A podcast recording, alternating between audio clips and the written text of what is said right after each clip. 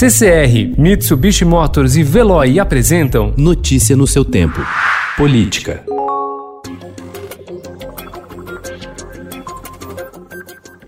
O Supremo Tribunal Federal fechou o cerco contra o chamado Gabinete do Ódio, o grupo de assessores do Palácio do Planalto, comandado pelo vereador Carlos Bolsonaro, filho do presidente Jair Bolsonaro. Em uma operação determinada pelo ministro Alexandre de Moraes, relator do polêmico inquérito das fake news, a Polícia Federal apreendeu ontem documentos, computadores e celulares em endereços de 17 pessoas suspeitas de integrar uma rede de ataques a integrantes da corte e convocou oito deputados bolsonaristas a depor. Considerada abusiva pelo Palácio do Planalto, a ação da PF estremeceu ainda mais a relação entre magistrados e o Palácio do Planalto, que avalia um contra-ataque.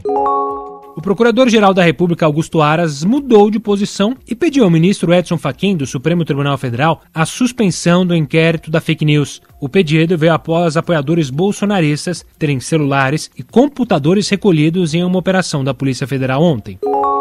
Após uma reunião de emergência no Palácio do Planalto na tarde de ontem, o governo discute detalhes de um habeas corpus preventivo ao ministro da Educação, Abraham Weintraub, que foi convocado pelo Supremo Tribunal Federal para prestar depoimento na Polícia Federal após ameaças aos integrantes da corte. A estratégia de enfrentamento ao Supremo foi traçada ontem pelo presidente Jair Bolsonaro com o ministro da Justiça, André Luiz Mendonça, no Palácio da Alvorada, como reação do Planalto às ações da corte.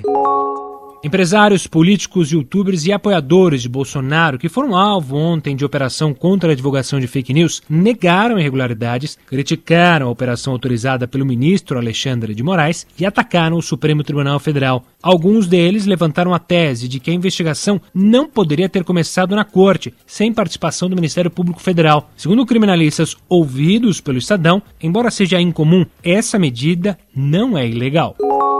O ministro Bruno Dantas, do Tribunal de Contas da União, determinou que o Banco do Brasil suspenda imediatamente qualquer veiculação de publicidade em sites, blogs, portais e redes sociais acusados de espalhar fake news. O ministro Benedito Gonçalves, do Superior Tribunal de Justiça, solicitou ontem ao Ministério Público Federal que investigue o suposto vazamento da operação realizada no Rio de Janeiro para apurar a ocorrência de fraudes na saúde e que teve como alvo o governador Wilson Witzel. Notícia no seu tempo. Oferecimento CCR e Mitsubishi Motors. Apoio Veloy. Fique em casa. Passe sem filas com o Veloy depois.